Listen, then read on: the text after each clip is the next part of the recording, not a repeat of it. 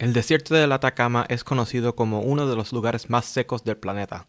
Pero ¿cómo sabemos estos datos? ¿Cuál es la ciencia detrás del clima de este lugar? ¿Cuán importante es este desierto para nosotros y cómo cambiará el clima de esta región en el futuro? Contestaremos estas preguntas y mucho más en este episodio de Tiempo, Clima y Tierra.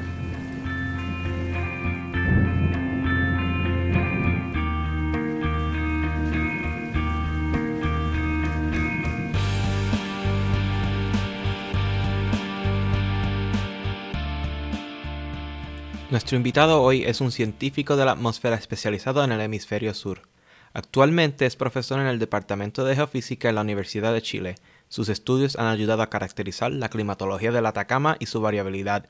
En adición, ha llevado a cabo estudios sobre la Antártica y la sensibilidad de nuestro planeta a cambio climático. Hoy nos acompaña el profesor Roberto Rondanelli. Hola, hola, ¿cómo estás? Bien, ¿cómo estás tú? Todo bien, aquí terminando el día con el podcast, ya, ya, ya estaba listo para esto porque ya estoy cansado de, de contestar correos y, estar pensando en, mis publicaciones y todas esas cosas. Ah, qué bueno, qué bueno, Ángel. ¿Cómo están las cosas por allá? ¿Cómo está tu investigación? ¿Cómo va todo eso? Bien, ahí trabajando en, distintas cosas. Em, Trabajando, trabajando en la MGO también ahí con unos estudiantes. Oh, chévere. Sí. Bueno, esto de que, de que sabemos poco de lo que pasa en el hemisferio sur todavía, a pesar de, a pesar de que hay algunas publicaciones, pero el, volumen de investigación en el hemisferio sur es mucho menor que el hemisferio norte. Ah, sí, eso, eso es por supuesto claro. A mí me, me, resultó eso como que algo que me chocó cuando estaba en la escuela graduada. Estaba tratando de aprender, aprender sobre sobre el MJO y las teleconexiones al hemisferio sur y no encontraba casi nada, casi nada. Sí, es, es curioso. ¿no? Eh, hay varios países, bueno, Brasil en particular igual es una potencia en investigación y ellos tienen muchos investigadores, Argentina también, pero los demás países de, la, de Sudamérica tienen poca gente. No sé, bueno, en Chile también, parte de mis colegas se han tenido que especializar en, en, en, Sudamérica. Eh, como, como para cubrir eso, esos nichos ahí, esos vacíos que quedan de investigación. Yo, pensé que Chile tenía, tenía una buena representación, es solamente el Instituto Geofísico que, que tiene bastantes personas. Sí, somos nosotros como, ahí hay como seis, seis doctores, más o menos, y después está en la Universidad de Valparaíso, donde hay unos tres o cuatro más, y la verdad es que no hay más instituciones académicas que hagan meteorología realmente en Chile. Sí, es poco, es muy poco para todo lo que hay que hacer. Estaba viendo lo que estabas haciendo en tus investigaciones y vi como dos temas que, que están atados a este, a este, tipo, a este tipo de discusión y, y, uno de ellos es eh, el, el tema del Atacama. ¿Verdad? Me gustaría escuchar más de lo que has hecho en el Atacama, y cómo es que, por ejemplo, la, radiación parece que juega un papel muy importante en esta región. Vi en que tienes un paper en BAMS, en el boletín de la American Meteorological Society, que habla sobre eh, que esta es la región que más recibe eh, radiación solar en el planeta, si mal no me equivoco. Sí, eso era una especie como de mito urbano que uno escuchaba decir que el desierto de Atacama era, era el desierto más soleado del planeta. Y también siempre hemos escuchado que es el desierto más árido del mundo. Y eso es algo con lo que uno nace cuando, cuando uno vive aquí en, Chile, ¿cierto? Uno nace escuchando esas cosas y, quedan ahí en la mente, pero, pero siempre, siempre los caminos son medios misteriosos de cómo uno llega a las cosas. Entonces, eh, en algún momento el Ministerio de Energía de Chile decidió contratar un mapa de radiación solar para Chile, ¿ya? Y le preguntaron a, harta gente y nadie sabía mucho radiación. Yo venía volviendo de mi doctorado y yo había hecho un trabajo de radiación en mi doctorado en que había hecho un modelo de equilibrio convectivo radiativo para estudiar la atmósfera de, de la Tierra primitiva. Algo absolutamente nada de aplicado, ¿cierto? Ni... Pero yo sabía conocía los códigos de radiación, así que me pidieron a mí que yo guiara una tesis de magíster y ahí conseguí un estudiante brillante, la Alejandra Molina, y con ella empezamos a desarrollar un mapa de radiación solar así a partir de, estos códigos de, modelos de circulación general.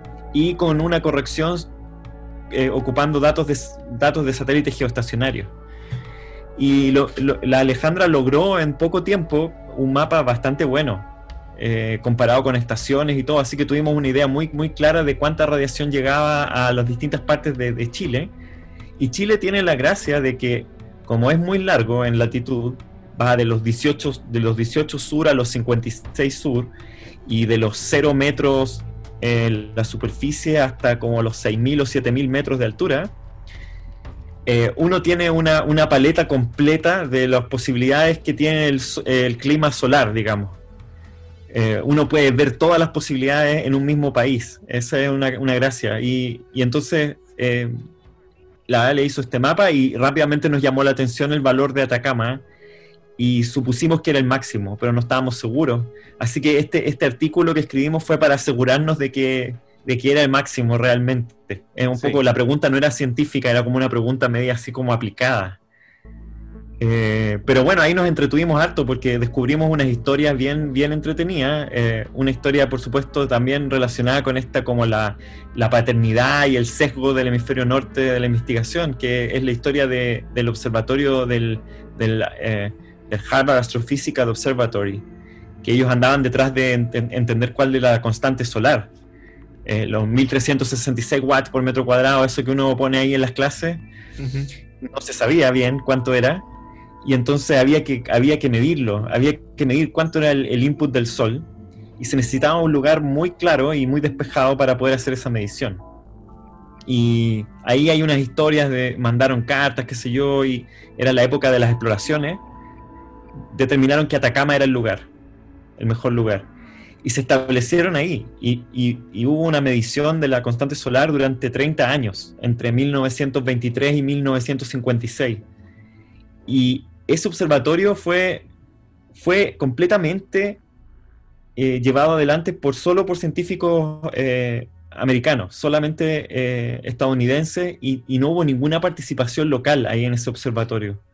Por lo tanto, ese observatorio partió, estuvo 30 años operando y cuando se fueron no dejaron nada. O sea, no hubo, no, hubo ningún vínculo con la universidad, ningún vínculo con el país. Así que ellos se llevaron todos los equipos y, solo quedaron los datos. Y, son datos preciosos porque para medir la constante solar ocupaban un espectrógrafo, o sea, un, un espectrógrafo muy mecánico. ¿no? En esa época no habían instrumentos de precisión como los hay ahora y medían entonces, medían la radiación solar con lo que se llamaba un espectrovolómetro. Entonces tenían, no solo tenían la radiación solar completa, sino que la tenían por longitud de onda. Así que eh, tú te puedes imaginar, y los oyentes que saben un poco de radiación se pueden imaginar, que uno puede incluso inferir cantidades de, cierto, de ciertos componentes atmosféricos a partir de esas mediciones espectrales. Y en particular, uno puede inferir la cantidad de vapor de agua, Así que hay una serie de 30 años de vapor de agua sobre el desierto de Atacama, eh, medida por, por, estos investigadores del, del, Astrophysical Observatory. Y bueno, eso, esa era la evidencia anecdótica que teníamos de que este lugar era tan soleado, pero, pero logramos determinar incluso el, el punto exacto donde, donde era el, lugar más soleado del planeta, y es en realidad unos pocos kilómetros del lugar donde se establecieron eh, esta gente.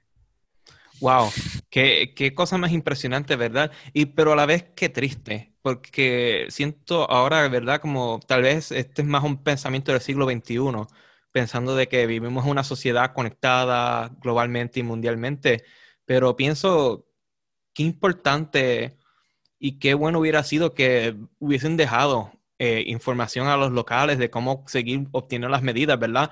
Y que en vez de tener 30 años tuvieran casi un siglo eh, de medidas, ¿verdad? Y, que tuvieran ya hasta idea de cómo, cómo el cambio climático está afectando a la región, por ejemplo, eh, por más de, con tanta información. Pero a la vez que, impresionante que, que, estuvieron bien cerca de haber tenido la, estar en la región más soleada del planeta. Eh, me gustaría como que tener como una referencia, es que cuán, para comparar cuán soleada es esta región comparado con un sitio como Santiago o como, como Boston o, algo así. Sí, mira, eh, en realidad la radiación cambia como en un, bueno, en realidad esto es como 310 watts por metro cuadrado, más o menos lo que caen en el máximo, ¿ya? Y en un lugar como Santiago, que es un lugar bien soleado, caen como 250 watts por metro cuadrado, o sea, es como un 20 o 30% menos lo que hay en Santiago.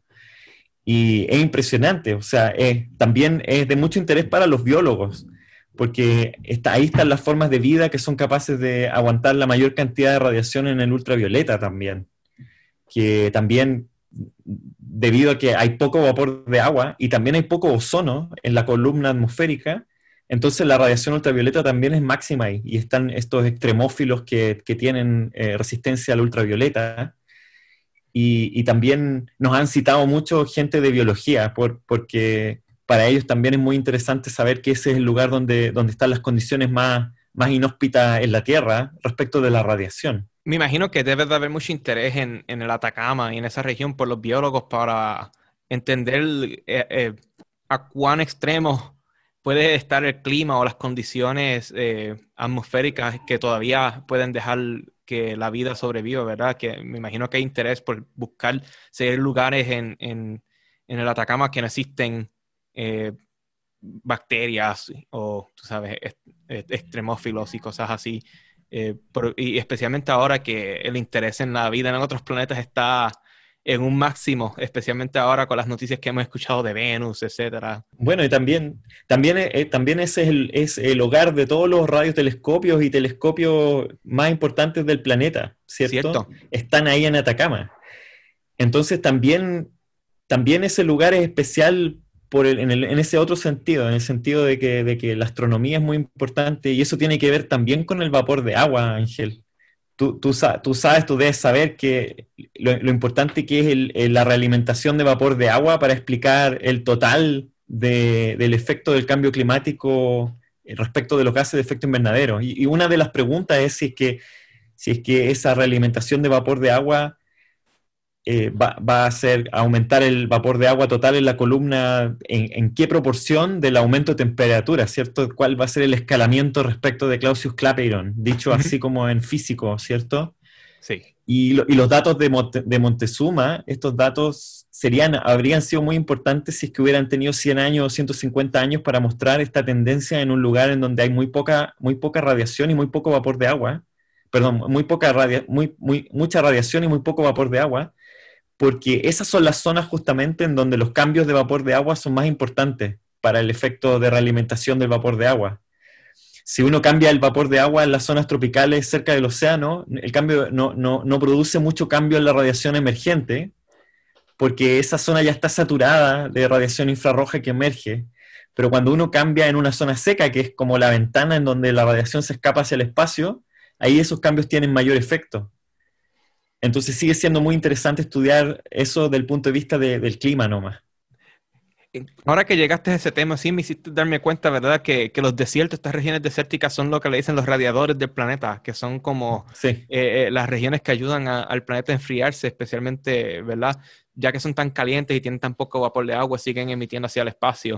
Y eso me, trae la curiosidad que, ¿verdad? Además de que también es una región que, es por, dicho... Eh, hecho, eh, trae la, astronomía a su lugar. Eh, eh, ¿Tienes alguna idea de cómo está cambiando el vapor de agua en esta región? ¿Está, está aumentando? ¿Qué, ¿Qué, está pasando en el Atacama? ¿Cómo, bueno, en general, ¿cómo está cambiando con el cambio climático la región? Sí, esa, esa es una, una, pregunta, es la pregunta del millón. Ahí entendemos algunas cosas y otras no. Hay muchas cosas que hemos hecho y que no, y que no las hemos publicado.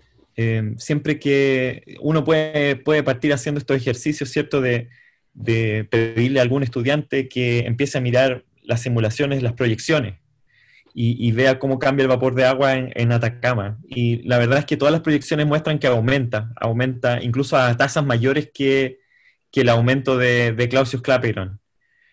Y, y, eso es mala noticia para, para los astrónomos, porque, porque sus radiotelescopios se vuelven un poco, un poco menos útiles, ¿cierto? Y también es mala noticia para la gente que genera em, energía fotovoltaica.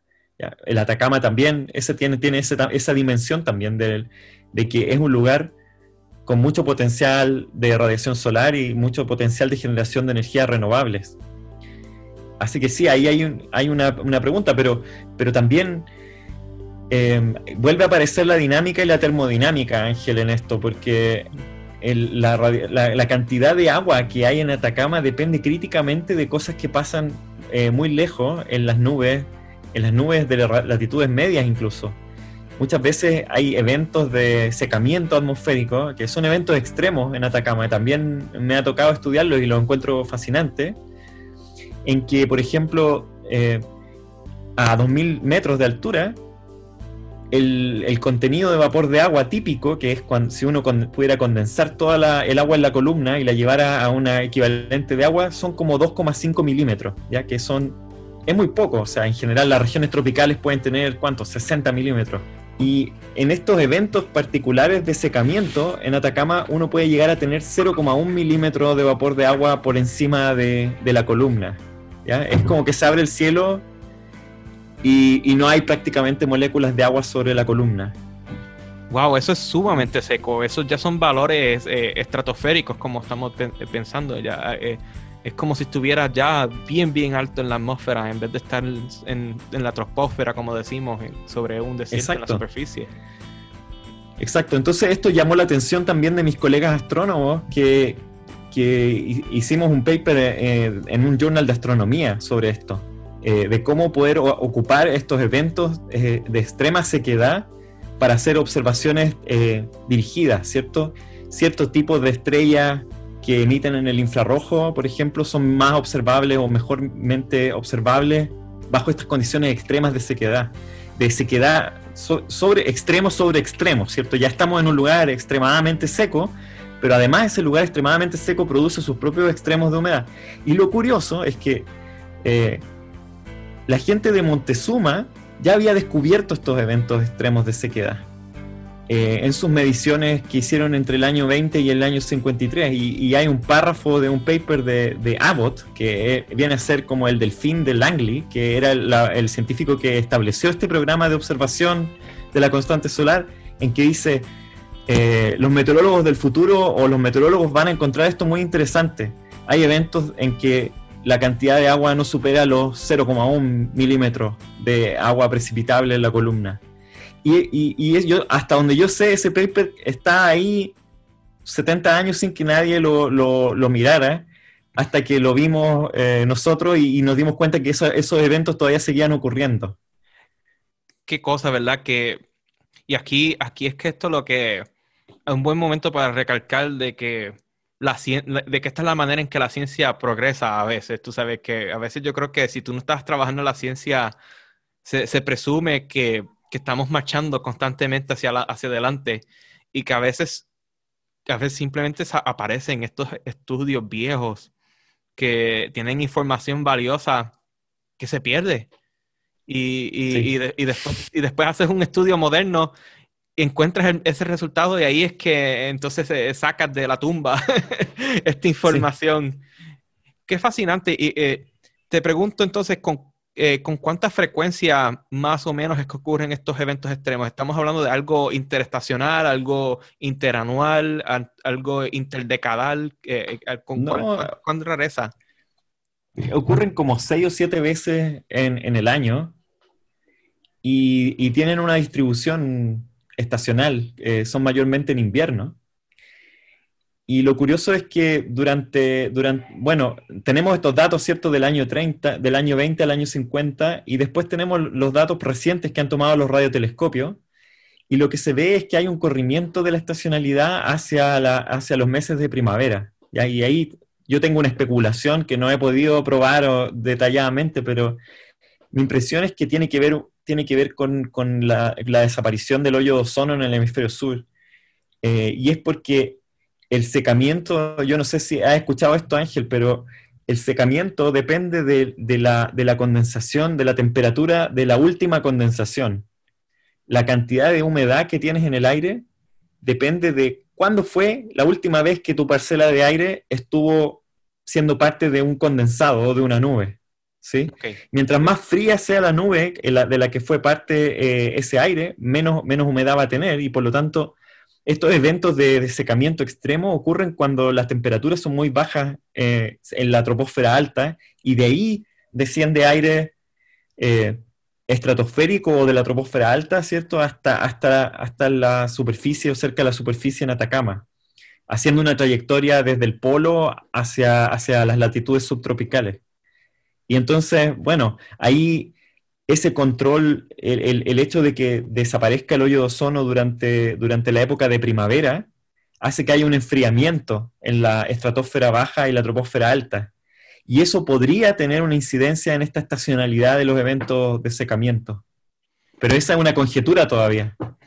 Qué interesante. Esto es como, ¿verdad? Parece que es un tipo, eh, con la frecuencia que ocurre, es algo sinóptico, como decimos en la meteorología, que, que está ocurriendo eh, con, con, con, el movimiento de las, de las vaguadas, de las altas presiones y las bajas presiones. Y, y estoy, estoy, estoy, tratando de visualizármelo, pero es, tengo, bueno, tengo un globo aquí al lado mío este, para, para visualizar lo que, lo que está sucediendo. Así que eh, estamos hablando de aire que viene de las regiones polares y, y entonces va hacia, hacia la región del Atacama en, en, en Chile y según baja eh, estaría descendiendo, eh, como decimos en el campo, isentrópicamente, que estamos hablando de aire que está bien arriba en la atmósfera, que va descendiendo poco a poco según se va acercando a la latitud del desierto y ya según, según, según va descendiendo, como viene alto, entonces estamos hablando de aire bien frío y bien seco que está viniendo de la región polar, que entonces está llegando a esta región. Eso, eh, más, eh, eh, ¿Estoy hablando correctamente ahí o estoy yéndome en una tangente horrible? No, no, no, es, eso, es eso. Es, un descenso cuasi isentrópico. De hecho, cuando uno hace la trayectoria isentrópica, coincide muy bien, hace estos cálculos de servilleta que uno hace, coincide muy bien la cantidad de agua que uno finalmente observa eh, en, Atacama.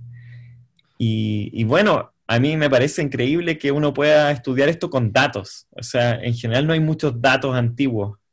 Datos, que, datos fiables, por ejemplo, de agua precipitable de los años 20, no son demasiados. Así que eh, todavía tengo ahí en carpeta escribir un artículo solo sobre esto solo sobre estos eventos extremos de, secamiento, que no producen nada básicamente, a la gente no le, no le, no le llueve ni, ni, tienen ningún eh, efecto eh, perjudicial sobre la población, pero son muy interesantes para los astrónomos. Sí, me, parece es, es, sumamente interesante esto. Y esto es como que algo para las personas que no estén tan familiares con, con, con, la meteorología como tal, pero es uno de estos aspectos de cuán, cuán fascinante puede ser la atmósfera, ¿verdad? Porque la atmósfera es bien turbulenta, bien caótica, pero sigue estas reglas a, primer orden. Y una de estas reglas es que las burbujas, parcelas de aire tienden a, seguir estos, estos contornos isentrópicos, ¿verdad? Que para los que no estén familiar, un contorno isentrópico, como decimos entre comillas, es como una superficie artificial que, tiende a estar eh, eh, eh, diagonal a la superficie, tiende a estar más cerca de la superficie en el trópico y más elevada en los polos, y, para los que no estén familiares con eso. Pero sí me, me parece que es un buen ejercicio de, de cuán aplicables son estas leyes de, termodinámica y dinámica en la atmósfera y que también es que un buen ejemplo de que a veces eh, lo interesante no es el tiempo extremo malo, pero que a veces este tiempo extremo, claro, también es de, suma utilidad para muchas personas. Me parece sumamente eh, curioso, ¿verdad? Que no, algo que no había pensado es la importancia de esta región para las personas que, que estudian, eh, que hacen astronomía en la región y que hay unas, unas circunstancias que son eh, ideales para, para ellos. me imagino que también existen las contrarias, que es algo que, que tú también has, mirado, la, ocurrencia de ríos atmosféricos en esta región y de eh, movimientos atmosféricos que, pueden traer eh, condiciones atmosféricas que sean detrimentales eh, para la región hasta cierto punto, ¿verdad? detrimentales en términos de eventos extremos, pero meteorológicamente interesantes. Sí, está, está esta idea de que uno puede tratar de entender el, desierto, ¿cierto? Porque este es un desierto extremo, el desierto más árido del planeta. Entonces, por ejemplo, está la estación, está la estación pluviométrica más seca del mundo, que se ubica en Quillagua, que es un pueblo cerca de Antofagasta, en, la región de Antofagasta, en Chile. Y ahí llueven medidos 0,05 milímetros por año. ¿ya? Es decir, eh, en, un periodo de 80 años cayeron 4 milímetros. Eso es lo que, lo que básicamente dice esa estadística, ya que es probablemente la lluvia que cae, ni siquiera es la lluvia que cae en un día en, Puerto Rico o en San Juan, es la lluvia que cae en, unos 10 minutos o 5. Es, un valor tan pequeño que, yo creo que una persona que vive en Puerto Rico no lo puede razonar. Es incomprensible para, para una persona que vive en un lugar tropical lluvioso. Entonces, bueno, toda, toda, la, toda la, geología, la morfología, la, forma de los cerros, ¿cierto? La distribución de los minerales en Atacama depende también de ese clima, de que muchos minerales, por ejemplo, que se, que se disuelven en agua, no están presentes en, el resto del planeta, pero sí en Atacama, porque como no, se, no hay agua, entonces no se disuelven y ahí están. Em, y entonces, bueno, cuando también eh, una manera de entender cómo se forma el desierto también es entender cuándo se rompen estas reglas para que haya un desierto, ¿cierto? ¿Qué es lo que, es lo que logra hacer que el desierto se quiebre, que empiece a llover en el desierto? Y, y entonces hemos hecho mucha investigación en este evento, que fue un evento eh, extrañísimo que ocurrió en, en marzo del 2015, en donde llovieron, en este lugar que te digo que fue el lugar más seco, cayeron 4 milímetros de lluvia. Es decir, la, precipitación de 80 años cayó en un día en, en Quillagua y en otros lugares de, cerca del desierto cayeron 100 milímetros. Eh, y incluso uno se pregunta, ¿cómo es que pudimos saber cuánto cayó si realmente no hay tampoco eh, pluviómetros? A nadie se le ocurriría poner un pluviómetro ahí, porque básicamente, ¿para qué? Sí, el, pluviómetro de Quillagua está ahí porque hay una estación fluviométrica, es decir, hay una estación que mide el caudal del río, del único río que cruza por esa región, que es el río Loa, que se origina en, los Andes y que se alimenta de la precipitación altiplánica del monzón sudamericano. Es, esa es agua que viene del otro lado, viene agua del Atlántico, eh, que cae en los Andes, ¿cierto? Y eso alimenta ese río que cruza todo el desierto, y es un río muy pequeño, de muy poco caudal, pero, pero que es medible y entonces por eso está el pluviómetro ahí. Entonces, bueno, ¿qué, hizo que, se quebrara el desierto eh, y, que, no, y que no fuera desierto por un, par de días? Fue, y finalmente lo logramos, logramos llegar hasta, a este evento de la oscilación de Madden Julian, que es el más intenso que se ha registrado en, al menos en algunos de los índices, ¿cierto? Desde los años 70, que hay observaciones. Y y entonces pudimos conectar esa, esa, esa formación de la, de la, oscilación de Madden y Julian de máxima intensidad con una onda que se propaga por el Pacífico y que finalmente llega a, afectar a Atacama. Y ahí es donde, donde, claro, a mí también yo te preguntaba el otro día sobre, sobre la intensidad de la MGO en el futuro, porque si la pregunta, la gran pregunta es si esto se va a seguir repitiendo. Ya es un evento desastroso, terriblemente costoso en vidas humanas, también en, material, ¿cierto? En, daños materiales. Pero sobre todo el trauma que significa eh, destrucción de, las, de unas ciudades, de ciudades completas y, ciudades que no están acostumbradas ni están preparadas para esto. Entonces es un poco la pregunta de la atribución del cambio climático. ¿Es esto lo que nos espera eh, en los próximos 50, 100 años? Sí, esto me parece una, pregunta muy interesante, ¿verdad? Porque como te mencioné cuando estábamos hablando en conciencia hace unas semanas, eh, sabemos que creemos que la oscilación de Madden Julian se va a intensificar en el futuro y que, y que parte de la intensificación, ahora que estamos hablando más casualmente aquí, es que tiene que ver mucho con la, con la ecuación de Clausius-Clapeyron y que la humedad aumentará, ¿verdad? Como 7%, 7 por, por grados, eh, grados Celsius que, que calienta el planeta. Y que la, oscilación de Madden-Julian, ahora la teoría más moderna que tenemos de la oscilación del MJO, es que es como una onda de humedad y que básicamente es un enorme, ¿verdad? Del tamaño de, de un continente una enorme región de humedad y que en esa región de humedad están todas las tormentas eléctricas, todos los aguaceros y que todo eso se va moviendo poco a poco hacia el este. Mm. Eh, sabemos que por, por, por efectos termodinámicos que ese, esa el vapor de agua va a aumentar eh, exponencialmente, eh, no es linealmente, y sabemos que la precipitación va a aumentar en parte porque la humedad va a aumentar. Va a haber un efecto contrario, que es que la circulación atmosférica se va a debilitar en el trópico. Eh, básicamente porque hay tanta humedad que no necesita, el viento no necesita mover tanto, porque ya hay tanta humedad en, en, un lugar cualquiera que ya está toda la humedad necesaria para llover y no hay que converger tanta humedad para que llueva.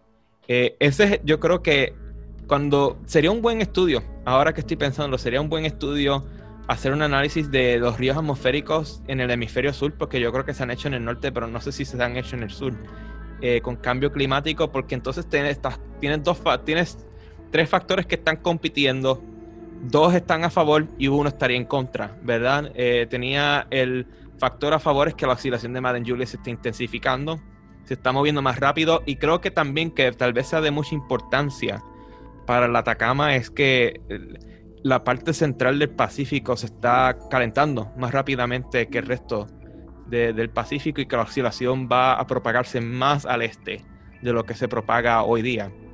Así que estamos hablando de un MJO más fuerte, más rápido, más ligero, que es lo que creo que nuestras investigaciones están enseñando, y que se propaga mucho más hacia el centro del Pacífico. Así que pasaría más tiempo en el Pacífico de lo que pasaría en el, en el pasado.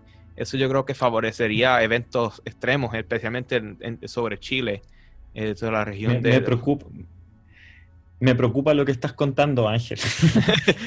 el, lo otro sería, ¿verdad?, que por el mismo factor de humedad que, los ríos atmosféricos tienden a seguir eh, la ecuación de, Clausius-Clapeyron también, eh, simplemente porque son, son el extremo de la humedad. Yo creo que lo único que estaría en contra y habría, que cuantificar en un buen estudio es que la, la circulación como tal se debilitaría. Y hay un estudio eh, por Eric Maloney en, Colorado State que enseña que las teleconexiones asociadas al MJO se van a debilitar en el futuro, o por lo menos no se van a intensificar. No sabemos si se van a intensificar. Eh, hay señales de que se van a debilitar, por lo menos en modelos lineares y sencillos están enseñando eso. No todos los modelos climáticos están de acuerdo de que eso es lo que va a suceder, pero eh, creemos que es el escenario más lógico porque tiene la teleconexión es sensible a la, estabilidad del trópico y el trópico se va a volver más estable en el futuro, eh, porque la, troposfera alta se va a calentar más rápido que la baja. Y, tal vez ese factor ayude a que la cantidad de eventos extremos que ocurra en la región de la Atacama eh, no aumente. Pero tenemos los otros dos factores que sí están eh, a favor. Así que te diría que me, parece que la probabilidad de que hayan eventos extremos aumentaría, pero no te puedo decir de una manera ¿verdad? cuantificable cuánto, es, pero definitivamente sería un, tema de tesis muy, interesante para alguien. Sí, me, hace pensar también en, un poco en, por qué uno quiere entender la, física todavía y los procesos y no simplemente confiar en lo que, en lo que, en lo que tiran los modelos, ¿cierto? Porque muchas veces los modelos de circulación general no, tienen una buena representación de la, de la MGO. No, eso, eso es otra cosa, que la mayoría eh, no tiene una buena representación. Sí te puedo decir que si te interesa hacer un, un, tener un estudiante para tesis, que la nueva generación, el CMIP 6, sí, muchos de ellos tienen mejor MGO. Eh, yo estuve un paper este año eh, han cambiado, ¿verdad? Eh, han, trabajado en el arte oscura de el arte oscuro de cómo representar la convección en el trópico, la han mejorado mucho. y, en parte es por, la humedad. Hemos reconocido que la humedad es sumamente importante y todo el mundo, todas las todos los centros de modelaje dijeron tenemos que tener convección que es sensible a la humedad, que tenga sensibilidad a la humedad y ajustaron los, los esquemas de convección en sus modelos y ahora no sé cuántos, pero por lo menos los de Estados Unidos eh, casi todos tienen un MJO decente. Entonces, no necesariamente realista, pero decente. Sí, bueno, eso, eso es un tema, porque si, uno lo piensa, esto, este extremo, ¿cierto?, de la tropical fue el que al final está dirigiendo el extremo fuera de los trópicos. O sea, es como una especie de dirección externa, en cierto modo. No, no, es lo que pasa en los extratrópicos lo que, lo que finalmente eh, controla los extremos, porque en los extratrópicos no hay tanta energía, finalmente. Entonces, cuando ocurren estas teleconexiones muy energéticas, son esas teleconexiones las que, las que setean el extremo. En el caso de la temperatura en Antártica, que ocurrió también el máximo de temperatura en Antártica junto con la, con la tormenta de Atacama al mismo tiempo, y entonces mi, pregunta siempre ha sido es, si, los modelos globales no tienen buena representación de la MGO, Entonces, esa debe ser una de las razones por qué tampoco tienen una buena representación de los extremos. Exacto. En general, los, modelos no hacen una buena representación de los extremos en los estratrópicos y entonces la gente hace todo tipo de maniobras estadísticas, ¿cierto? Tratan de obtener una distribución con los valores observados, después van y ajustan esa distribución a las proyecciones de futuro y con eso arreglan un poco el asunto.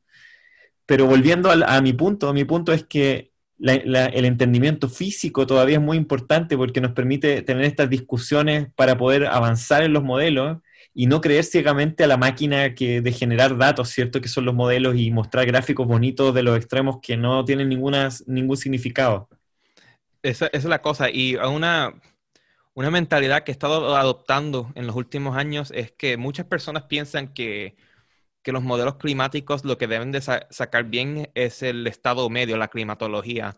Pero últimamente yo estoy pensando que tal vez la climatología, sí, sí es importante que esté bien, obviamente tú tienes que tener una climatología correcta, pero yo creo que es igual importante que los modelos representen la variabilidad bien. Y pienso de que si los modelos, eh, si los modelos climáticos no están representando la oscilación de Madden-Julian, todas las ondas ecuatoriales, ciclones tropicales, y todas las cosas que se originan en el trópico del niño, que ¿verdad? de suma importancia también. Si no están simulando eso bien, no creo que estén representando los extremos. Y entonces, entonces yo creo que podemos decir cualitativamente algo, pero nunca vamos a tener, ¿verdad? No podemos, no podemos tener conclusiones robustas y, y 100% confiables si no estamos representando la variabilidad eh, en, toda su totalidad. y creo que en parte ¿verdad? Yo no sé si conoces de esto, pero sabemos que muchos modelos eh, son muy, eh, lo que dicen en inglés, stiff, que no son muy, no les gusta variar mucho en, el tiempo. Rígidos. son muy rígidos, sí, exacto. Y sabemos que el planeta Tierra que observamos es muchísimo más variable en términos de temperatura, lluvia, nubosidad, que lo que los modelos simulan. Y a veces yo me pregunto si parte de la razón por la cual son tan rígidos es porque simplemente no están representando la diversidad de variabilidad en, en, términos de ondas y todos estos fenómenos que ocurren en las latitudes bajas. Bueno, tanto en las altas también, ¿verdad? Pero en las tropicales son las que son más complejas porque tienden a estar acopladas a la lluvia, que es lo que nos da un dolor de cabeza en el día a día. Exacto. Es, así que es una buena pregunta, ¿verdad? Es una buena pregunta. Eh, me pregunto yo, eh, ¿verdad? Tengo mucha curiosidad de saber la respuesta, ¿verdad? Porque si, si los desiertos, por ejemplo, están, estarían recibiendo eventos más extremos, entonces cómo eso se retroalimenta a su habilidad de ser eh, los radiadores del planeta, si están eh, fluctuando constantemente. ¿Cuál efecto tendría eso? Si eso sería algo que afectaría negativamente a las temperaturas del planeta de alguna manera. Es, ahí estoy entrando en un tema que no sé tanto, así que te, te dejo con ese pensamiento para que indagues. Sí. Sí, no, yo tampoco, tampoco sé, pero, pero también lo encuentro muy fascinante.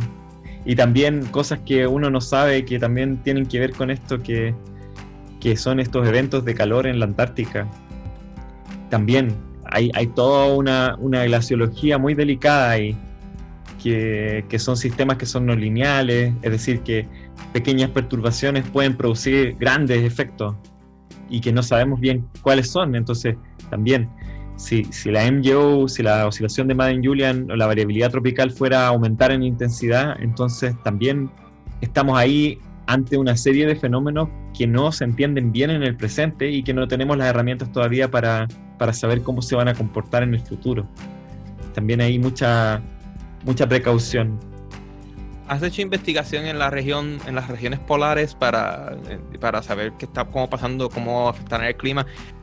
Hemos, hemos hecho cosas también a, partir, a partir de estos eventos sinópticos, que hemos aprendido mucho de, de, este golpe de calor que, que le pegó, la, eh, le pegó la, la, MGO a la Antártica durante marzo del 2015.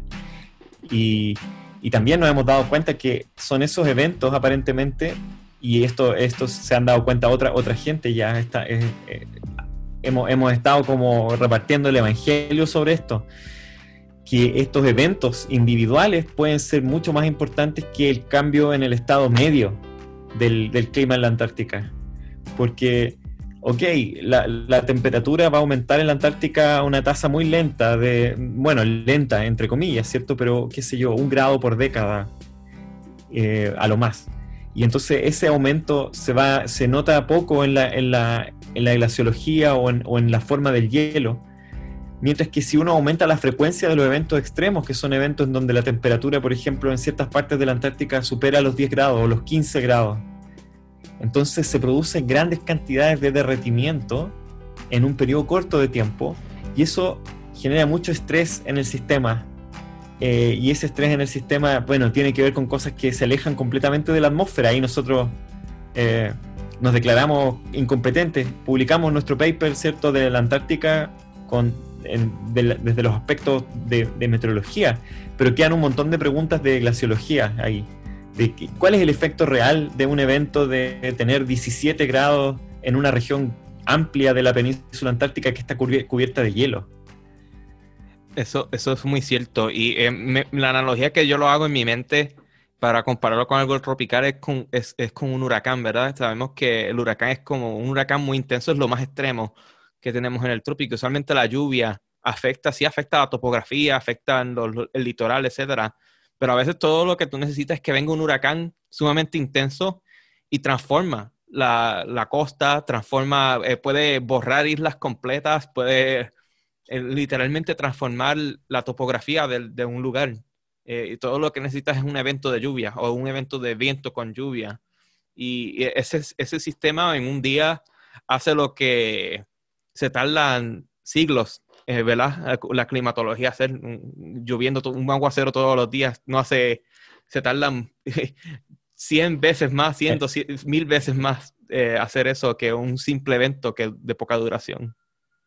Sí, sí, es, la, es, esto de los extremos y, y, su importancia también en la vida de la gente, cuando a la gente, la gente se acuerda de, los eventos extremos muchas veces y no se acuerda de, del clima del día a día, pero sí, no, no, van a olvidar, la gente que vivió el aluvión nunca se va a olvidar de la lluvia de ese día.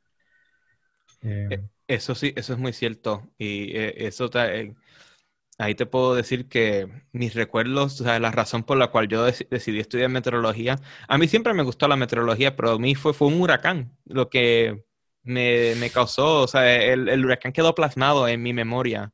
Esa noche que no dormimos, no pudimos dormir porque el viento estaba tan, era tan intenso y la, la casa estaba temblando. Y, y son, son, memorias que a nadie se olvida, son esas, esos eventos singulares, tú sabes. Eh, tú no piensas, ¿verdad? Todos los días tú sales, el día está soleado, a lo mejor con un aguacero, no piensas nada. Todo bien, todo bien ¿verdad? Pero, pero son esos eventos singulares que realmente son transformativos. Sí, sí, es verdad. También en mi caso también, yo les decía el otro día que en Santiago no hay mucho, no hay muchos eventos, pero, pero sí me acuerdo de algunos y, esos son los que al final a uno lo hacen empezar a pensar en la meteorología y, empezar a pensar en cómo, cómo funciona la atmósfera y lo meten a uno en la curiosidad. Bueno, este, ya veo que vio la hora que es, así que nada, me alegro mucho también que hayas podido sacar el tiempo para, para venir al podcast. Eh, como siempre, estás bienvenido para una futura ocasión. Eh, he, estado, tratando de, conocer y, hacer una, red social de, científicos eh, latinoamericanos para, para eh, tenerlos en un futuro solamente para interactuar, pero sin, que interactuemos entre nosotros también. Así que espero que eso se dé en algún futuro. Ya, súper Ángel, me, me alegro mucho. Pues nada, espero que, ¿verdad? Espero que que todo siga bien y hablaremos en otra futura, futura ocasión. No, gracias a ti por invitarme a tu programa, Ángel. Y a todos los que nos están escuchando, nos vemos en el próximo episodio de Tiempo, Clima y Tierra.